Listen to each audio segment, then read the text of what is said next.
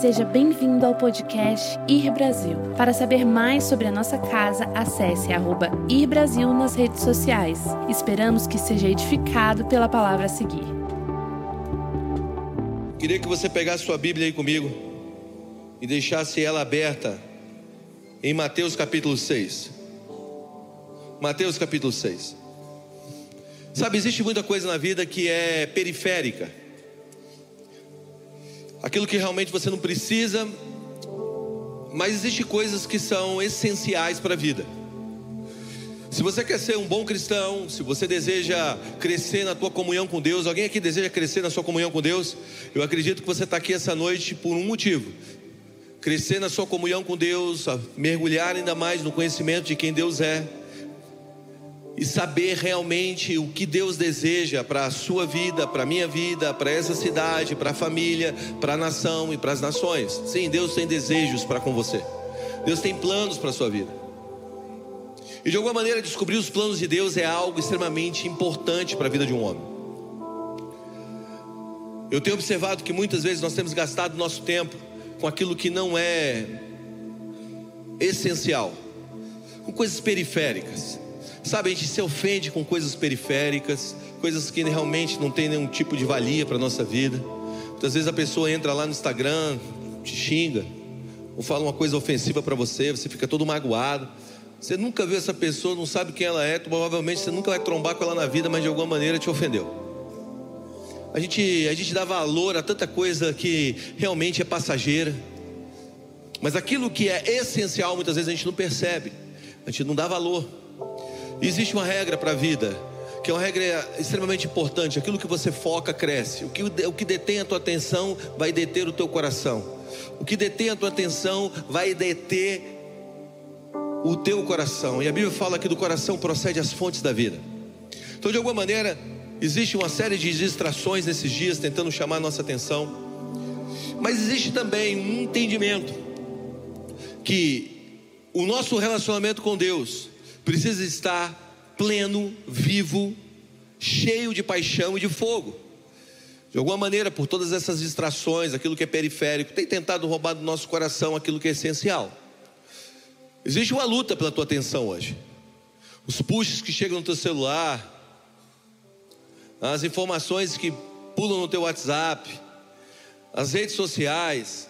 Eu acho que daqui para o final do culto, alguns aqui vão visitar as redes sociais pelo menos umas 20 vezes. Outros vão manter ela conectada aqui, na perna. Então existe uma guerra pela nossa pela atenção. E tudo isso eu chamo de periférico. Mas existe algo na vida cristã que é algo extremamente essencial para o crescimento. Existe algo que nós fazemos ou deveríamos fazer todos os dias. E muitas vezes nós não sabemos como fazer esse algo que deveríamos fazer todos os dias. Até fazemos, mas fazemos sem entendimento. É uma pequena palavra, mas essa pequena palavra tem um poder de mudar a sua história, mudar a história de qualquer homem, mudar a história de qualquer família, de mudar a história de qualquer nação. Uma pequena palavra. Se nós praticarmos essa pequena palavra da forma eficaz, nós veremos uma transformação genuína em nossas vidas, família, cidades e nações. Essa palavra é oração. Oração. E hoje eu quero tentar de uma maneira muito rápida e clara tentar mostrar para você o que é uma vida de oração ou qual é a oração eficaz, porque existem orações que não são eficazes. Existem orações que não têm efeito nenhum. Mas Guga, onde é que você onde é que você viu isso? Na Bíblia. A Bíblia fala em Tiago, capítulo 4, versículo 3, que nós pedimos, não recebemos porque nós pedimos mal. Existe um tipo de oração que ela é tão sem sentido que Deus bota a mão no ouvido. Rimou, hein? É tão sem sentido que Deus fala assim: ó, isso eu não vou responder, porque isso é estúpido. e a gente acha que está sendo extremamente assertivo nas nossas orações. E muitas vezes também nós achamos que oração é aquilo que nós fazemos antes de dormir, ou quando acordamos, ou até quando nós vamos comer. O que a gente faz? A gente para lá, olha para o prato de comida, tem alguns que oram, Senhor, tem misericórdia, que não me faça mal. Ou faça bem ou faça mal, em nome de Jesus, amém. Você faz a tua oração e bota para dentro. Ou você está passando algum tipo de problema, passamos algum tipo de problema e entramos diante de Deus para dizer: Deus, eu estou com esse problema, resolve meu problema. Eu quero dizer para você que isso não é oração. Isso é um pequeno, uma pequena parte dentro desse campo chamado oração. Isso é uma petição. Deus está nos chamando para uma vida de oração. A Bíblia diz que a oração do justo pode muitos seus efeitos. Deus quer te dar um avanço significativo na sua história através da oração. Você sabe que a mudança do mundo, a mudança da tua família, a mudança da sua história, a mudança de toda a realidade que está ao teu redor, está na distância dos teus joelhos ao chão. A distância dos seus joelhos ao chão pode mudar uma circunstância para sempre. Mas a gente não tem uma prática de oração eficaz. Então o que a gente faz? Gente vai para Deus e a gente faz da maneira que a gente sabe. Quer dizer, Deus, Deus, eu tenho esse problema aqui, ó. Eu me, eu, eu me afundei nesse problema. E resolve aí o meu problema. E a gente trata Deus como o gênio da lâmpada. Né? Deus é o gênio da lâmpada. Tira lá, esfrega a lâmpadazinha, Deus aparece. Deus, e aí? Aí, três pedidos, três pedidos. Mas Deus não é isso. E a oração, muito menos. Deus não é um Deus, não é um gênio da lâmpada, e muito menos a oração é algo que simplesmente se resume a uma vida de petição. Deus quer nos levantar para antecipar tempos, para viver e ver antes de acontecer. Você sabe que existe uma verdade nessa afirmação que eu vou dar a vocês agora: quem antecipa, governa. Todos aqueles que antecipam estão governando. Imagina, você está lutando contra um exército adversário. Existe um exército, existe um, um, você, você tem uma empresa e você está vendo ali já o, o, teu, o teu concorrente armando algo, mas você tem informações privilegiadas antes daquilo, antes daquela empresa ou antes do teu inimigo te atacar. O que você faz? Você se antecipa. E quando você se antecipa, você larga na frente. E quem larga na frente governa. Quem se antecipa governa. Oração, cara. Oração é uma antecipação. Oração, oração é você estar antes de chegar. Nunca vá aonde a sua oração não foi primeiro. Nunca vá a um lugar onde a sua oração não foi primeiro. Se a tua oração foi primeiro, você está governando. Se a tua oração chegou primeiro, está seguro. Então Deus quer nos ensinar como orar para que cheguemos àquele lugar, ou que viemos, viemos caminhar para um lugar, e quando chegarmos naquele lugar, já esteja tudo preparado. Por quê? Porque de alguma maneira nós oramos, nós preparamos aquele lugar. Eu eu sou meio que uma intercessão com os meus filhos. Que meus filhos, antes de eles chegarem em um lugar, eu já preparei todo lugar para eles, não é assim? Você vai lá, prepara a cama. Eu sou intercessor dos meus filhos. Não, não só de joelho. A Mara também é intercessora dos, dos, nossos filhos. O que ela faz? Prepara ali a cama, prepara as coisas. Então, quando os filhos chegam, já estão tudo pronto. Estava de viagem de férias agora. Eles não estavam preocupados onde iam dormir o que ia comer, qual restaurante ia que, que eles iriam. Mas o intercessor Gustavo Paiva e Mara Paiva já tinha preparado o caminho para eles. Oração é meio que isso, sabe? Você antecipa, você constrói antes de existir. E eu tenho certeza que Deus está nos chamando para um avivamento. Quantos aqui creem que Deus nos chamou para um avivamento? Sabe, Deus nos chamou para vivermos em um avivamento. Um avivamento familiar. Muitas vezes a gente espiritualiza avivamento. Um avivamento familiar. Imagina você entrar na tua casa, tua casa está avivada. Tua esposa está avivada. Tem alguns que estão agora já começando a clamar por isso. Teu esposo está avivado. Seus filhos estão avivados. Imagina você ter um avivamento financeiro. Agora imagina você ter um avivamento espiritual. Que pessoas de todos os lugares batem na, batam na porta da tua casa dizendo: existe algo de Deus na tua família, eu preciso saber o que é isso. Você vai dizer: é o Senhor Jesus. E muitas vezes nós temos tratado esse negócio de avivamento apenas como um movimento de milhares de pessoas, centenas de pessoas chegando no lugar, mas existe um vetor de avivamento chamado oração. Em todos os avivamentos você vai encontrar um padrão de oração acontecendo. Então, se nós queremos viver um avivamento, seja ele familiar, financeiro, emocional e espiritual, a oração é um vetor para isso. Mas volto a repetir: oração não é apenas petição. Eu quero, eu quero de alguma maneira Quando Deus começar a sua marcha triunfal sobre as nações, quando Deus começar a usar, a levantar um batalhão de homens e mulheres para tomar cidades, para declarar a vitória dele dele sobre estados e nações, eu quero estar nesse batalhão. Por isso a minha oração é: Senhor, me coloca lá. Me coloca lá, me coloca, coloca essa igreja naquele lugar. Agora, deixa eu te dar aqui um primeiro entendimento sobre oração. Primeiro eu te esclareci que oração não é uma petição, mas ela tem muito mais do que uma petição. Oração é uma antecipação de coisas, é um declarar, é um pavimentar de caminhos. Mas o Lewis, ele escreve o seguinte, o C.S. Lewis, ele fala que oração é o seguinte, ou quando ele fala sobre oração, ele diz o seguinte: Deus não precisa da minha oração.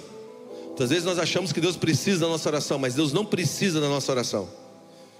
E ele continua dizendo: Sou eu que preciso dela.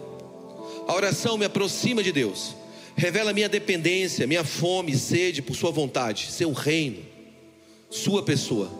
A oração muda principalmente a mim, minha visão de Deus, do próximo e das circunstâncias. C.S. Lewis escreveu isso em um livro chamado Anatomia da Dor. Quando a esposa dele estava morrendo com câncer, as pessoas estavam questionando ele sobre o poder da oração. Estavam dizendo: por que você está orando? Você não está vendo? Você está orando, não tem nada acontecendo com a tua esposa. Quanto mais você ora, a coisa piora. A esposa vai morrer. Por que você ora? Você está aí orando, orando diante de Deus todos os dias, dobrando seus joelhos, e Deus não está nem ouvindo você, porque nada está acontecendo. E aí o Lewis responde dessa maneira maestra, ele diz: Olha, a minha oração não tem a ver com Deus, tem a ver comigo. A minha oração me aproxima de Deus. Não significa que Ele precisa responder da minha maneira, mas revela a minha dependência, a minha fome, pela vontade dEle. Está comigo? Então, de alguma maneira, a oração, ela é uma relação entre nós e Deus. Se você quer uma definição de oração, talvez essa seja a definição de oração. Oração é uma relação íntima entre aquele que ora e aquele que ouve, e aquele que ouve e aquele que ora. É uma troca de amor é um se envolver em um conhecimento profundo e mútuo entre nós e o Criador. O que eu quero propor para você aqui, de Deus está nos chamando não apenas para uma vida de petição, Deus está nos chamando para uma vida de comunhão. Oração é comunhão. Deus nos chamou para ter comunhão com Deus. Deus nos chamou para ter comunhão com Ele. Deus nos chamou para nos relacionarmos. Nós não podemos nos tornarmos uma igreja da igreja do, do Danoninho, né? Da música do Danoninho. Me dá, me dá, me dá. Nós temos que nos relacionar com Deus pela essência, pelo caráter e pela verdade de quem Ele é. E a oração é o vínculo, ou é o veículo que nos leva a viver essa vida. Sabe, os meus filhos me pedem muitas coisas, mas a coisa que eu mais gosto é quando eles olham para mim e falam: Te amo, pai. Não é simplesmente eu ter a possibilidade de dar algo para eles, mas entender o coração deles para comigo. Talvez essa seja, talvez esse seja o sentimento de Deus numa vida de oração. Agora, existe um texto que o Senhor Jesus, letrinhas vermelhas da tua Bíblia, está falando sobre oração. E esse texto que nós vamos ler, que eu pedi para você abrir e deixar aberto aí, que está em Mateus capítulo 6. Mateus capítulo 6. Vamos ler juntos? Mateus 6, a partir do versículo 5.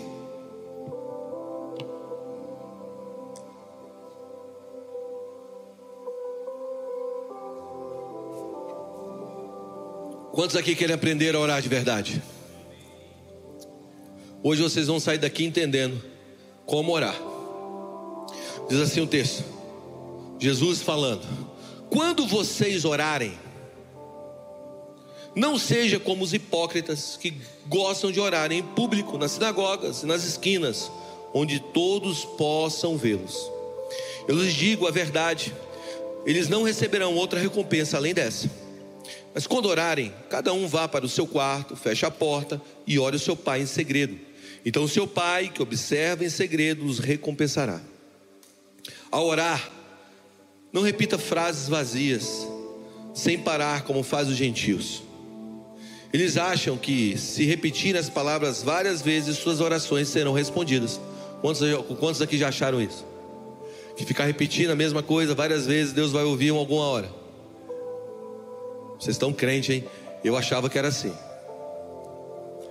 Não sejam como eles, pois seu pai sabe exatamente do que vocês precisam antes mesmo de pedirem. Diga amém. Vocês estão aí, gente? Portanto, orem da, segunda, da seguinte forma. Deixa eu, só, deixa eu só parar aqui antes de a gente entrar nessa parte mais profunda. Jesus está explicando como eles devem orar e ele começa agora trazendo um exemplo que não deve ser seguido. O exemplo que não deve ser seguido é desses fariseus desses hipócritas, desses homens que, que estavam diante da sinagoga, oravam só na sinagoga, diante dos homens, para que a atenção viesse a eles. Jesus está dizendo: olha, a oração que eu quero não é oração pública, é oração íntima. Não que a oração pública não seja importante, mas ele está dando fundamento para uma oração pública. Uma oração pública sem vida de quarto, ou sem vida íntima, é simplesmente um sino que tine não tem efeito nenhum. Então o que ele está dizendo? Olha, não seja como esses hipócritas que gostam de orar publicamente nas sinagogas e nas esquinas, onde todos possam vê-los. Orações eloquentes. Oração não é algo eloquente. Oração não é algo bem formulado. Todo mundo diz assim: Nossa, que oração linda que você fez. Se não veio de um lugar de intimidade, do quarto, ela não tem sentido nenhum, beleza nenhuma só diante dos homens. Só diante dos homens. E o próprio Senhor diz: Olha, eles já receberam a recompensa, e não vão receber nenhuma recompensa além dessa. A recompensa eles já receberam. Então, Jesus aqui está construindo um padrão. Ele está dizendo: Olha, é na intimidade. Comece orando através de uma intimidade. Entenda esse negócio. E ele continua dizendo: Fecha a porta em segredo, e o Pai que te observa em segredo te recompensará. Então tudo começa aqui. Ele traz um padrão de o que nós não devemos fazer. Não ore sem ter uma profundidade. Não ore. E quando eu falo não orar, eu não estou dizendo para você não viver uma vida de oração, mas eu estou dizendo do efeito da oração. Ele está dizendo: olha, isso vai trazer uma recompensa apenas diante dos olhos dos homens. Mas eu quero que você vá para um lugar íntimo, um quarto. Não significa que você, esse quarto, não é um símbolo apenas daquele quarto lá na sua casa. Ele é um símbolo da tua intimidade, do lugar do teu relacionamento, aonde as coisas íntimas acontecem, aonde os olhos dos homens não contemplam, aonde o meu olhar, o olhar do teu irmão não chega. É esse lugar que Jesus está dizendo. Jesus está dizendo: construa uma vida entre eu e você, que não tenha ninguém entre nós não tem aplauso dos homens entre nós, não tem a visita de homens entre nós, é eu e você. Existem orações que nem o seu esposo deve conhecer, só Deus. Existem orações que nem sua esposa deve conhecer, só Deus. Existem orações que só você e Deus deve saber, só você e Deus, aquela intimidade. Está comigo? E aí ele termina dizendo, ou melhor, ele parte para a parte B. Portanto, ore da seguinte forma: já que vocês não devem orar assim, ore dessa maneira. Qual é a maneira certa? E aí ele começa a oração do Pai Nosso, que diz: Pai Nosso que estás no céu, santificado seja o teu nome. Venha a nós o teu reino, seja feita a tua vontade, assim na terra como ela é feita no céu. Dai-nos hoje o pão desse dia. E perdoa todas as nossas dívidas, assim como nós perdoamos os nossos devedores. E não nos deixes cair em tentação, mas livra-nos do mal, pois teu é o reino, teu é o poder e tu é a glória para sempre. Amém. Aqui Jesus está dizendo: essa é a oração que vocês devem fazer. Mas antes dele dar essa oração, ele faz um alerta. Olha o alerta que Jesus faz no versículo 7. Ao orar, não repitam frases vazias sem parar, como fazem os gentios. Então, de alguma maneira, Jesus está nos instruindo a uma oração que não é uma repetição. O que ele está dizendo? Esse negócio do Pai Nosso não é oração para você ficar sendo repetindo todas as vezes, repetindo, repetindo, repetindo. Não, não, não. Eu estou te dando aqui uma estrutura de oração. Eu estou te dando aqui um esqueleto de como a sua oração pode ser eficaz e como a oração deve se comportar ou como a oração deve ser feita. Ela não é uma repetição que deve ser aplicada de uma maneira contínua. ela é uma estrutura ao qual você entendendo essa estrutura, esse caminho, a sua oração vai ser eficaz. E ele traz então a estrutura da oração do Pai Nosso. E é sobre isso que nós vamos falar nessa noite. Essa é estrutura do Pai Nosso. Na verdade, a estrutura do Pai Nosso é dividida em duas grandes partes. A primeira parte é uma parte que traz um pedido de relação, de relacionamento entre nós e o reino, ou o reino e nós. A primeira parte é dividida, são duas partes. A primeira é santificado seja o teu nome, venha o teu reino e faça a tua vontade. Ele está falando do reino de Deus. A segunda parte, ou os últimos três pedidos relacionados, está relacionada à nossa vida. Pão de cada dia, perdoa as nossas dívidas e não nos deixe cair em tentação. Então ele está construindo uma estrutura pedagógica de ensino. Ele está dizendo: olha, primeiro você precisa entender o reino para depois você entender o que você pede. Porque tem muita coisa que você está pedindo que não tem nada a ver com o reino. Por isso as suas orações não são respondidas. Então ele constrói de uma maneira pedagógica a oração do Pai Nosso, dizendo: olha, a primeira parte que diz: santificado seja o teu nome, venha a nós o teu reino e seja feita a tua vontade, precisa ser protagonista antes de você entender o pão de cada dia, perdoa as nossas dívidas e não deixe cair em tentação. Sendo de uma maneira muito simples, falando de uma maneira muito simples, buscar em primeiro lugar o reino de Deus, sua justiça e as demais coisas serão acrescentadas. Muitas vezes nós estamos diante de Deus para pedir, e Deus está falando: entenda o reino e depois peça. Compreenda o reino e depois peça. Entenda os valores do reino e depois entre na vida de petição. Jesus está dizendo claramente: se você compreender aqui nessa estrutura do Pai Nosso, o santificado nome, o venha o reino e faça a vontade, aí sim você vai compreender o pão de cada dia, as necessidades que precisam ser supridas. Você vai viver de uma maneira plena. Então, ele está trazendo uma estrutura. E deixa eu ser ainda, deixa eu dissecar mais esse negócio do Pai Nosso. O Pai Nosso eu posso dividir ele aqui em umas sete partes. A primeira parte é o Pai Nosso, que estás no céu. Pai Nosso. Ele começa dizendo: Pai, Pai. Diga Pai. Em Romanos 8, 15 e 16, o apóstolo Paulo escreve assim: Pois vocês não receberam um espírito que os torne de novo escravos medrosos mas sim Espírito de Deus, ou Espírito do Deus vivo, que os adotou, diga adotou, como seus próprios filhos. Agora, nós os chamamos de Abba Pai, pois o Espírito confirma em nosso espírito que somos filhos de Deus. E se somos filhos de Deus, então somos seus herdeiros e, portanto, co-herdeiros em Cristo Jesus. E se de fato praticamos os seus ou participamos dos seus sofrimentos, participaremos também da sua glória. Olha o que Paulo está dizendo. Ele está dizendo o seguinte: olha, vocês são filhos de Deus. Então vocês têm um pai. Mas ele coloca uma palavra aqui que é uma palavra que incomoda muita gente. E quem participa do meu discipulado já ouviu isso. Mas é uma palavra que incomoda muita gente, porque ele fala o seguinte: vocês foram adotados. Deus adotou vocês como seus próprios filhos. Quando você lembra de adoção, adoção, você lembra o quê? Pô, é uma coisa meio que, poxa, é uma coisa não, é, é inferior a um filho biológico, né? Adoção. Adoção é uma coisa inferior, né? Tanto quando o irmão mais velho vai zoar o irmão mais novo, que ele fala? Você foi adotado. Fala, fala, papai, não, você foi adotado. Papai te achou no lixo. Eu estava lá no dia que bateram na porta. Tocaram a campainha e quando abriu, você estava dentro de uma caixinha de sapato. Você é adotado. E aí está no almoço, todo mundo, quando o pai abaixa a cabeça e fala: Você é adotado. Não é assim? Porque de alguma maneira nós achamos que a adoção, historicamente, a adoção não é algo bom. Não sei se você sabe, mas só em 1988, um filho adotivo no Brasil pôde ter os mesmos direitos constitucionais do que, ou equiparados do que um filho biológico. Estabelecimento da nossa Constituinte. Até então, o filho adotado não tinha direitos. Filho biológico, sim, adotado não. Você é adotado. Então, quando a gente lê esse texto aqui de Romanos, ele está falando, pô, Deus me adotou, então é uma coisa, Jesus e eu, né? Sim, não é uma coisa muito boa. Mas você precisa entender algo. Você precisa entender que todo texto tem um contexto. Você não pode ler a Bíblia sem contexto. Você não pode ler a Bíblia sem um contexto histórico, sem entender um contexto histórico. Que entender um contexto geográfico.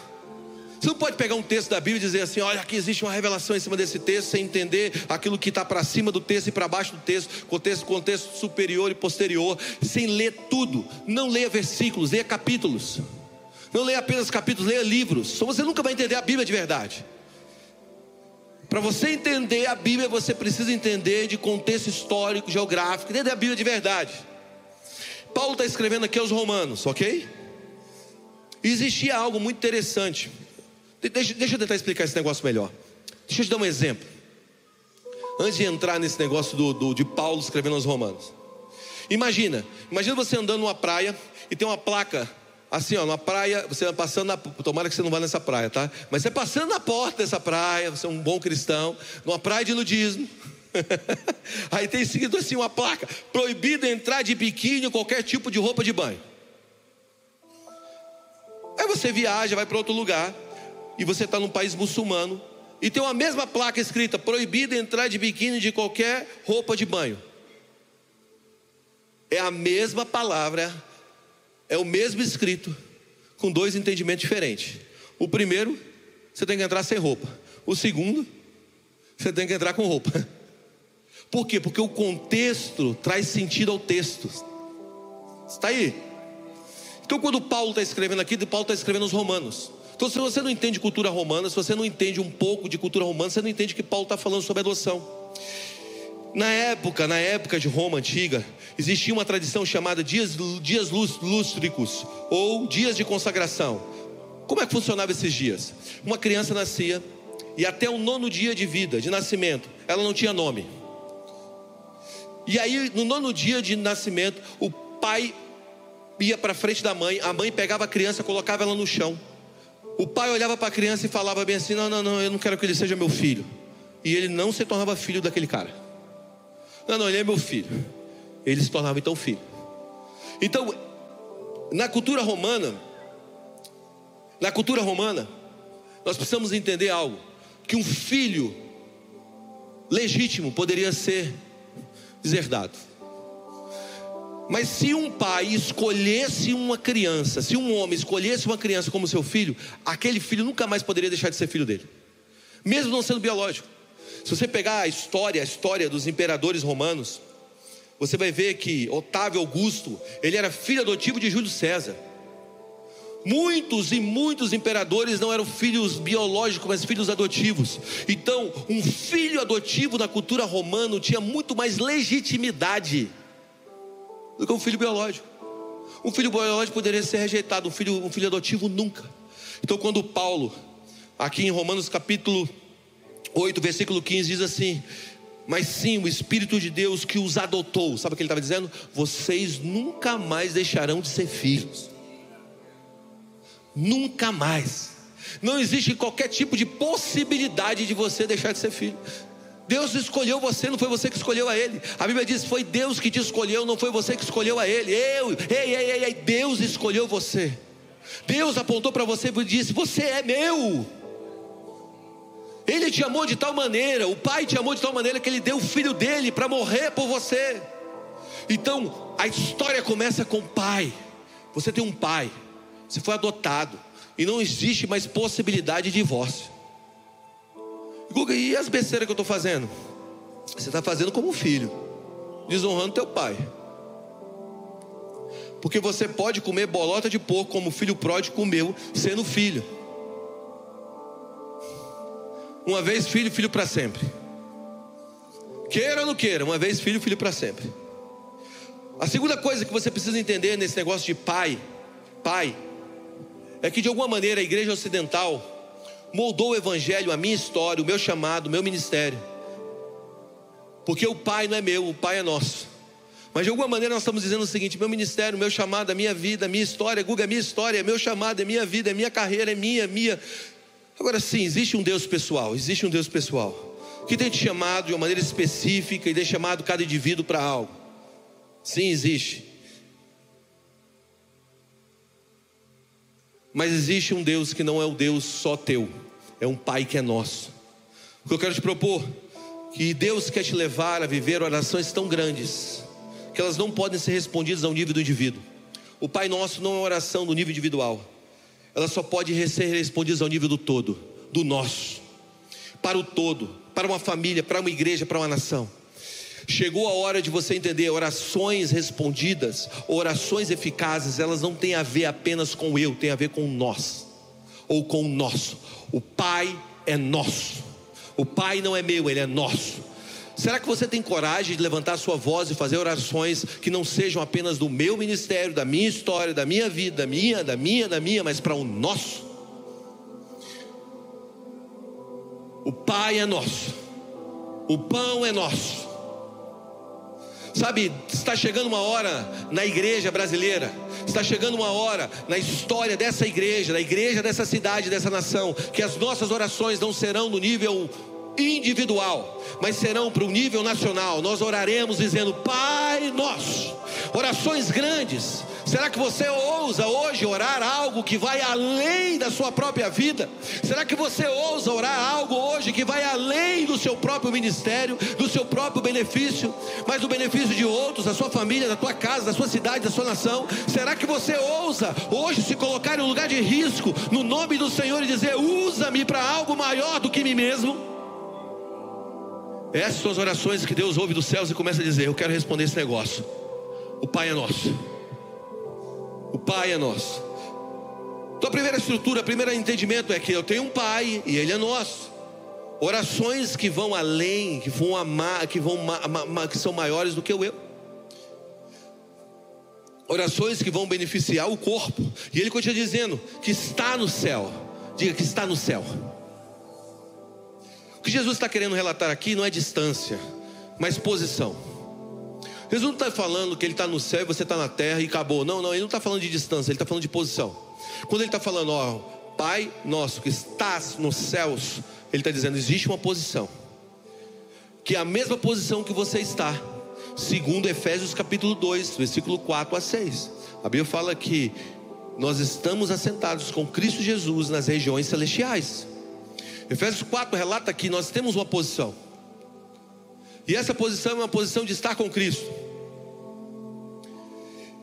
E isso traz agora um entendimento que a oração que Deus quer que a gente faça não é um tipo de oração no meio de um problema gritando para Deus nos salvar. Não é esse tipo de oração que Deus quer que a gente faça. Deus quer que a gente tenha uma oração a partir de uma posição que envolve um conhecimento, que envolve uma mentalidade, que envolve um raciocínio, que envolve um entendimento, uma atmosfera. Eu estou aqui em cima do palco, essas luzes aqui em cima de mim causam um tipo de calor que talvez você não receba aí. Para mim pode estar mais quente, para você pode estar mais frio por causa desse ar. Vamos arrumar mais uns quatro aqui, então nós vamos matar pinguim aqui nos próximos dias. Aleluia. Mas a atmosfera depende da tua posição. Você pode estar em um lugar e eu estar no mesmo lugar, em uma posição diferente, eu tenho uma visão e você ter outra visão. As pessoas certamente que estão me enxergando daquela posição, daquela posição, é bem diferente dessa posição.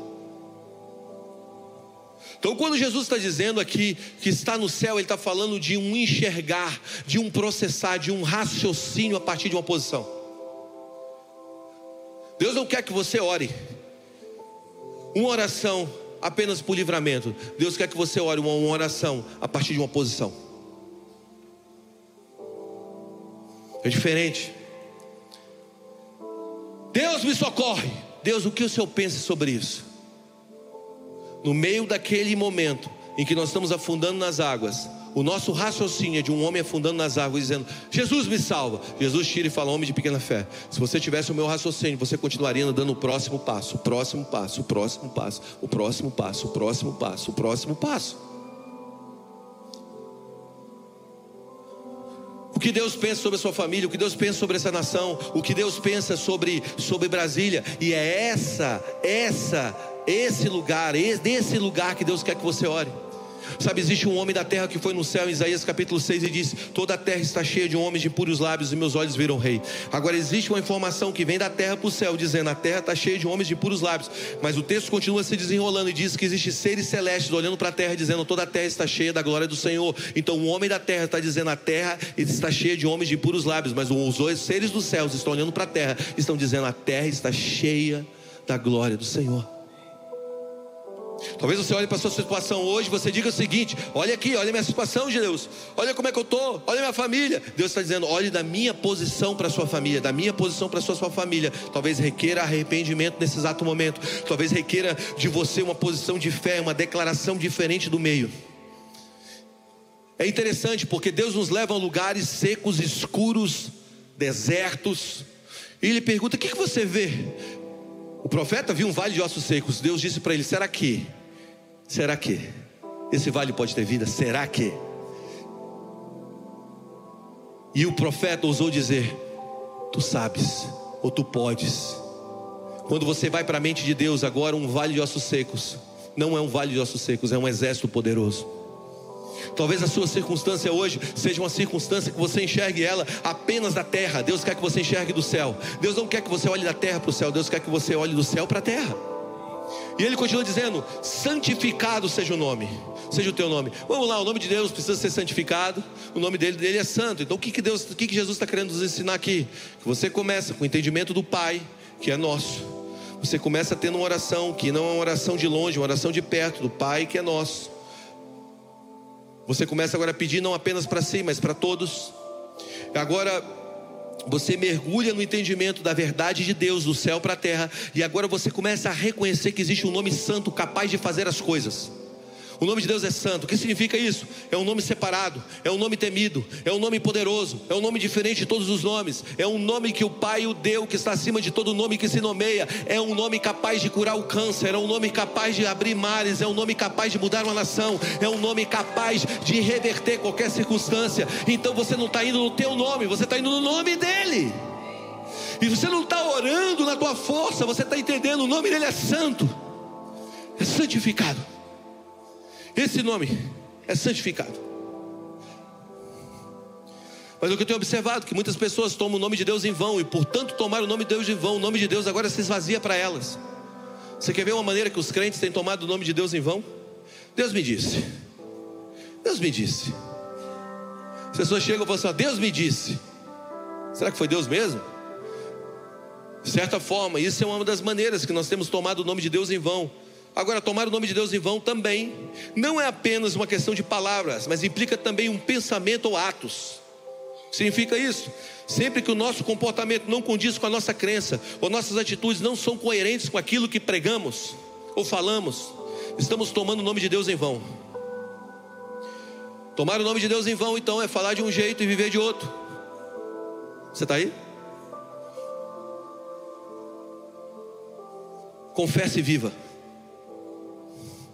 Hoje virou moda falar que é cristão e viver diferente dos princípios cristãos. Um pensamento cristão está cada dia mais raro nos nossos dias. Mas o nome de Deus é santo. Vá no nome santificado. Acorde amanhã no nome santificado. Declare o nome que é santificado, seja o teu nome. Coloque o nome de Cristo diante de você. As pessoas me mandam sonhos. Cara, como eu recebo sonhos ruins? Você fala, eu tive um sonho com você que seus filhos morriam, o Godzilla saía da água e engolia eles. No outro dia, a besta do Apocalipse comia eles também. Aí no outro dia, ah, também a sua esposa foi tragada por três aliens e o ET Bilu.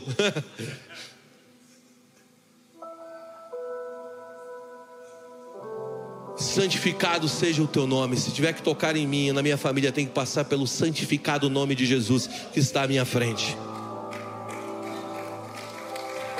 Santificado. Santificado seja o nome de Deus sobre o Brasil. Santificado seja o teu nome sobre as nossas casas. Santificado seja o seu nome sobre essa terra. E aí ele continua dizendo: Venha a nós o teu reino. Venha a nós. Não fique lá, venha a nós. Tem muita gente que está orando para ir para lá, né? Senhor, me leva para o céu. Jesus está orando que venha o céu para a terra. Jack Taylor que é um cara que eu gosto muito, ele diz o seguinte: o tempo verbal aqui pode se dizer assim: Vontade de Deus seja feita agora. Reino de Deus, agora. Diga agora. Vem agora. Sabe qual é o nosso problema, cara? A gente tem um negócio de botar Deus no passado, Deus no futuro, mas Deus nunca no presente. Sabe, Deus fez lá no passado, sabe aquele dia, a 1900 e bolinha, Deus fez aquilo. Sabe, um dia Deus vai vivar essa nação, um dia Deus vai mudar minha família, um dia, um dia, um dia. A gente está igual Marta, quando Lázaro morre, Marta e Maria, quando Lázaro morre. Quando Lázaro morre, Jesus espera quatro dias, vai lá para a casa de Marta e Maria, ele chega lá, Maria, Marta sai aos pés de Jesus na porta da tribo, antes de entrar na tribo ou da, da, da vila, e se ajoelha aos pés de Jesus e diz o seguinte: Ah, se você tivesse aqui, meu irmão não teria morrido. Aí Jesus fala assim: aquele que crê em mim, ainda que esteja morto, viverá. Aí Marta vira para Jesus e fala: Sabe o que, gente? Eu sei que no dia da ressurreição dos mortos, todos nós, todos os mortos se levantarão contigo. Marta coloca Jesus no passado: Ah, se você estivesse aqui. Marta coloca Jesus no futuro: Ah, na ressurreição dos mortos. Mas Marta não coloca Jesus no presente. Essa é a nossa história muitas vezes. Nós falamos, dia Deus um dia vai fazer, Deus fez, Deus um dia vai fazer. Não, não, não, Deus está fazendo agora. Não é amanhã, é hoje. É esse momento. Essa é a hora. Quem sabe não foi para um tempo como esse, agora. Que Deus está levantando essa igreja, esse povo, a sua vida, a sua história. Deus não está levantando a tua família. Deus não está levantando os teus ensinos, o teu conhecimento. É nessa hora. Tem alguém vivo aí? Me ajuda. Sabe, oração, oração não pode ser, ser apenas uma perspectiva futura, é uma declaração do reino de Deus agora. Eu oro por uma eficácia de Deus agora. Eu não estou acomodando a minha fé ao lugar futuro, porque eu digo para você, é falta de fé de muita gente. Tem muita gente que tem falta de fé, falando que Deus vai fazer, porque não tem fé para viver hoje. Em nome de um Deus vai fazer, no, nome de um Deus vai, Deus vai operar, Deus vai fazer. Isso simplesmente é um ato de pouca fé para se viver hoje. Não, não, não é agora. Ah, mas agora, é agora. É agora que a gente vai viver um avivamento, é agora, é agora, é agora que nós vamos nos levantar e brilhar. É agora que nós vamos ver nossa família restaurada, é agora, é agora. É agora que Deus irá vir sobre nós de uma maneira poderosa. Senhor, eu quero, Senhor, que seja nesse exato momento. Eu peço ao Senhor que seja nesse exato momento. Agora, eu acredito no teu reino agora. Eu não acredito no reino futuro apenas, eu acredito no reino hoje. No reino que está instalado nesse exato momento. Muitas vezes a tua fé está sendo só para o amanhã. Deus quer te dar uma fé para o hoje. Você está aí? Olha para o teu filho, no rosto dele, quando você chegar em casa e fala: Filho, os cães vão parar de latir, os vícios vão morrer, porque o reino de Deus chegou na tua vida. Olha para a tua família e fala: Meu esposo, deixa eu dizer uma boas novas. É tempo de nossa casa cultuar o Senhor. Você está comigo? É tempo de você andar nessa rua e não colocar apenas num plano futuro o agir de Deus. Quantas vezes nós estamos fazendo isso? E ele continua dizendo: Seja feita a tua vontade. Diga a sua vontade.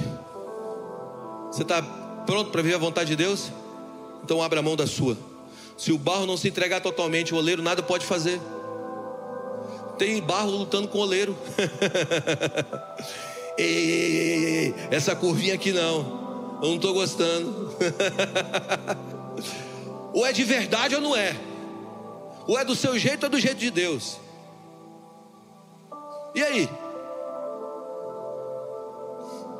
Meu filho vira para mim e tem 12 anos, mas eu não tenho livre-arbítrio.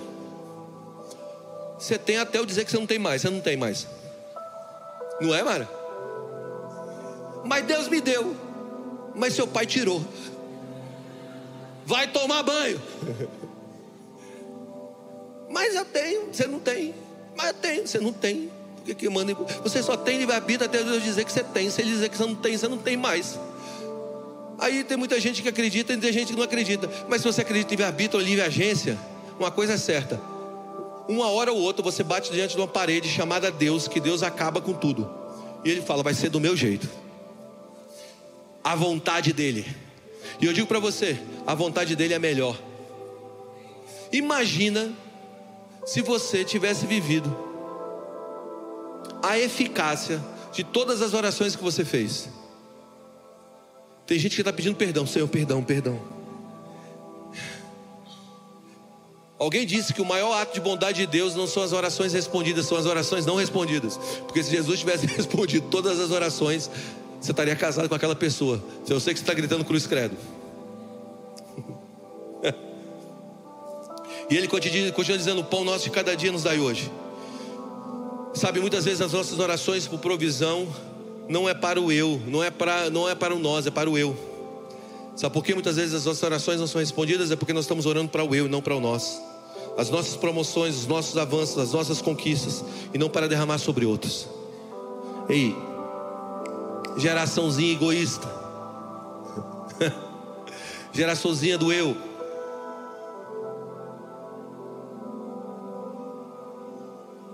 Você não casou para alguém te fazer feliz. Você casou para fazer alguém feliz. Você, você, você não botou uma aliança no dedo para alguém te servir. Você botou uma aliança no dedo para servir alguém. Esse é o problema. Você não vem para a igreja para receber uma palavra boa apenas. Você vem para a igreja, senta nessa igreja para poder servir o reino de Deus. Está comigo? O pão é nosso. Não limite Deus apenas às respostas individuais. A igreja primitiva não havia uma pessoa com necessidade porque o pão era nosso. Não significa que todos são iguais, mas significa que não existe necessidade de ninguém. E ele continua dizendo: perdoa as nossas dívidas. Diga perdão. O que é perdão? Arrependimento. Nós precisamos entrar no arrependimento. Agora deixa eu te explicar o que é arrependimento. Arrependimento não é um jogo, não é jogo de culpa e vergonha. Vou repetir isso. Arrependimento não é um jogo de culpa e vergonha. Arrependimento é uma sensibilidade ao coração de Deus. É uma sensibilidade à vontade de Deus que diz: Eu quero, não quero terminar nenhum dia sem prestar conta do meu dia a Deus. Sabe qual é o nosso problema? Muitas vezes a gente vive uma vida sem arrependimento, um estilo de vida sem arrependimento. E quando a gente está vivendo um estilo de vida sem arrependimento, isso possibilita que raízes ou bases malignas entrem dentro de nós e formem dentro de nós aquilo que irá nos destruir. Sabe, um tempo atrás eu estava assistindo um documentário, um, um, alguma coisa na televisão. E eu vi um prédio, um prédio que demorou anos, era um prédio icônico, que demorou anos para ser levantado. Mas agora ele estava desatualizado e os caras decidiram demolir aquele prédio. Um prédio que demorou anos para ser levantado, três, quatro, cinco anos para ser levantado, caiu em cinco segundos. Eles botaram algumas bombas em lugares chaves ali na base daquele prédio e você pode construir uma história de 5, 10, 15 anos e demoli-la em 5 segundos. Uma vida de arrependimento tira de, tira de dentro de nós essas bases malignas. Ele está dizendo: perdoa, perdoe as nossas dívidas, perdoe. Me ensina a ter uma vida de arrependimento. E ele aprofunda mais: não deixe-me cair em tentação. Não deixe que as tentações venham sobre mim guia-me de uma maneira que eu possa honrá-lo. E ele termina: livra-me do mal. A oração termina com: livra-me do mal. Quantos aqui querem ser livres do mal? Agora deixa eu te explicar o que é ser livre do mal. Romanos capítulo 7, versículo 24. O apóstolo Paulo, escrevendo aos Romanos novamente, diz o seguinte: Miserável homem que sou, como eu sou miserável. Quem me libertará do corpo dessa morte? dominado pelo pecado. Olha o que Paulo está dizendo: miserável homem que sou, ou como eu sou miserável. Quem me libertará do corpo mortal dominado pelo pecado? Graças a Deus. Versículo 25. Que me dá vitória em Cristo, nosso Senhor. Na mente, quero de fato obedecer à lei, mas por causa da minha natureza humana, sou escravo do pecado. Olha o que Paulo está dizendo aqui. Ele está dizendo o seguinte: olha, eu tenho um mal, e eu convivo com esse negócio. Quem vai me livrar desse corpo mortal, desse pecado, desse mortal corpo dominado pelo pecado? Quem vai me livrar desse mal? Agora, deixa eu tentar explicar esse texto, de novo, segundo a cultura romana. Esse texto, ele está falando de um conflito, um conflito entre Paulo e a carne, e provavelmente Paulo estava usando uma expressão conhecida no mundo romano, que era uma expressão chamada necroforia. Necroforia. Que, que era necroforia? Necroforia era um dos modos em que os romanos traziam penas sobre pessoas que tinham cometido crimes. Você acha que, que a pena mais bárbara dos romanos era pregar alguém na cruz? Era bárbaro, não era? Mas a necroforia era muito mais bárbara. Sabe o que era a necroforia?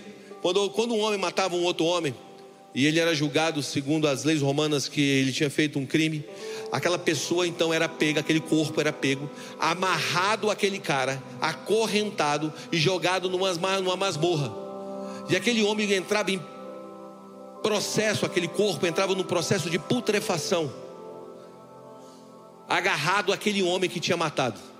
Então, imagina, vermes, doenças, tudo era transmitido. Isso era necroforia.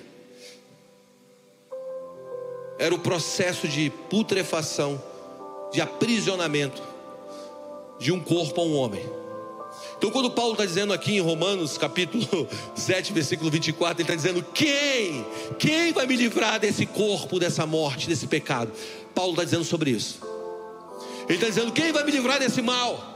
Você acha que você consegue se livrar de você mesmo? Aqui Jesus está dizendo aqui, ei, ei, ei, ei, livra-nos do mal. Ele está dizendo, você está nesse estágio, que se você ficar em você mesmo, você vai entrar nesse negócio chamado putrefação. E ele vai mais fundo. Ele diz o seguinte: quem vai me livrar? No versículo 25 ele diz: graças a Deus, porque a resposta para esse estágio ser eliminado é Jesus Cristo. Por isso as nossas orações precisam ser em nome, dele. O mal não sai.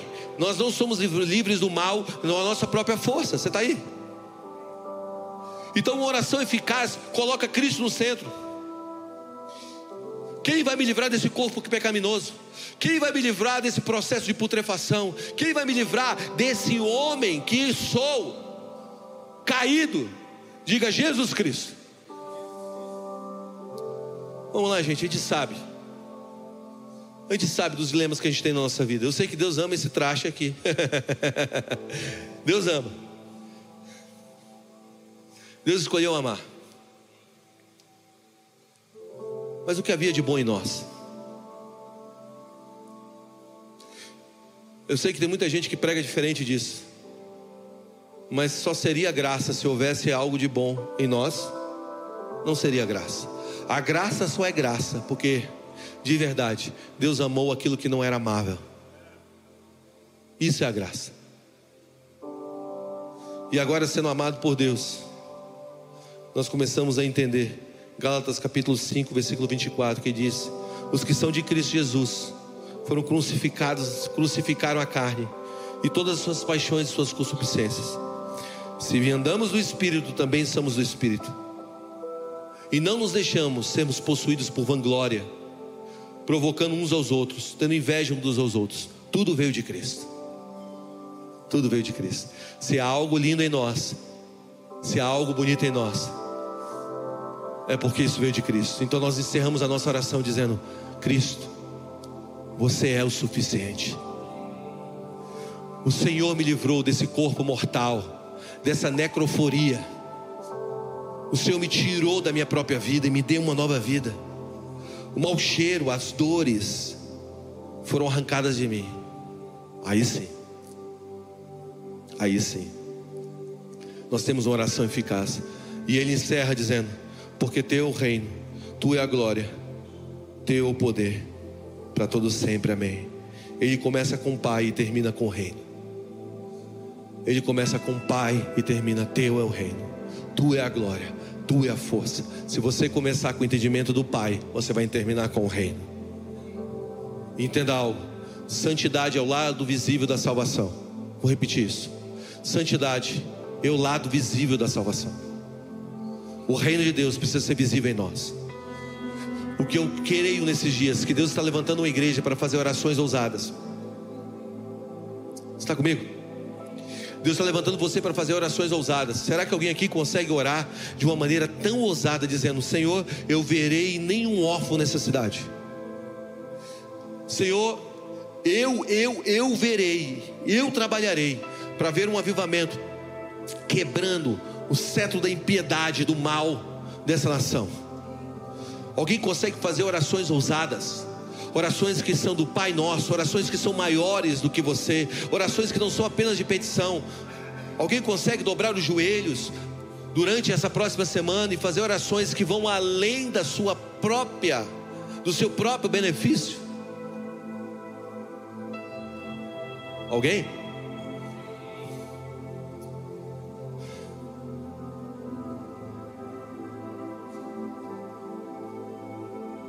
John Wesley orava o seguinte: Me dê cem homens que não queiram nada com esse mundo e te amam intensamente, eu mudarei a face do planeta para ti.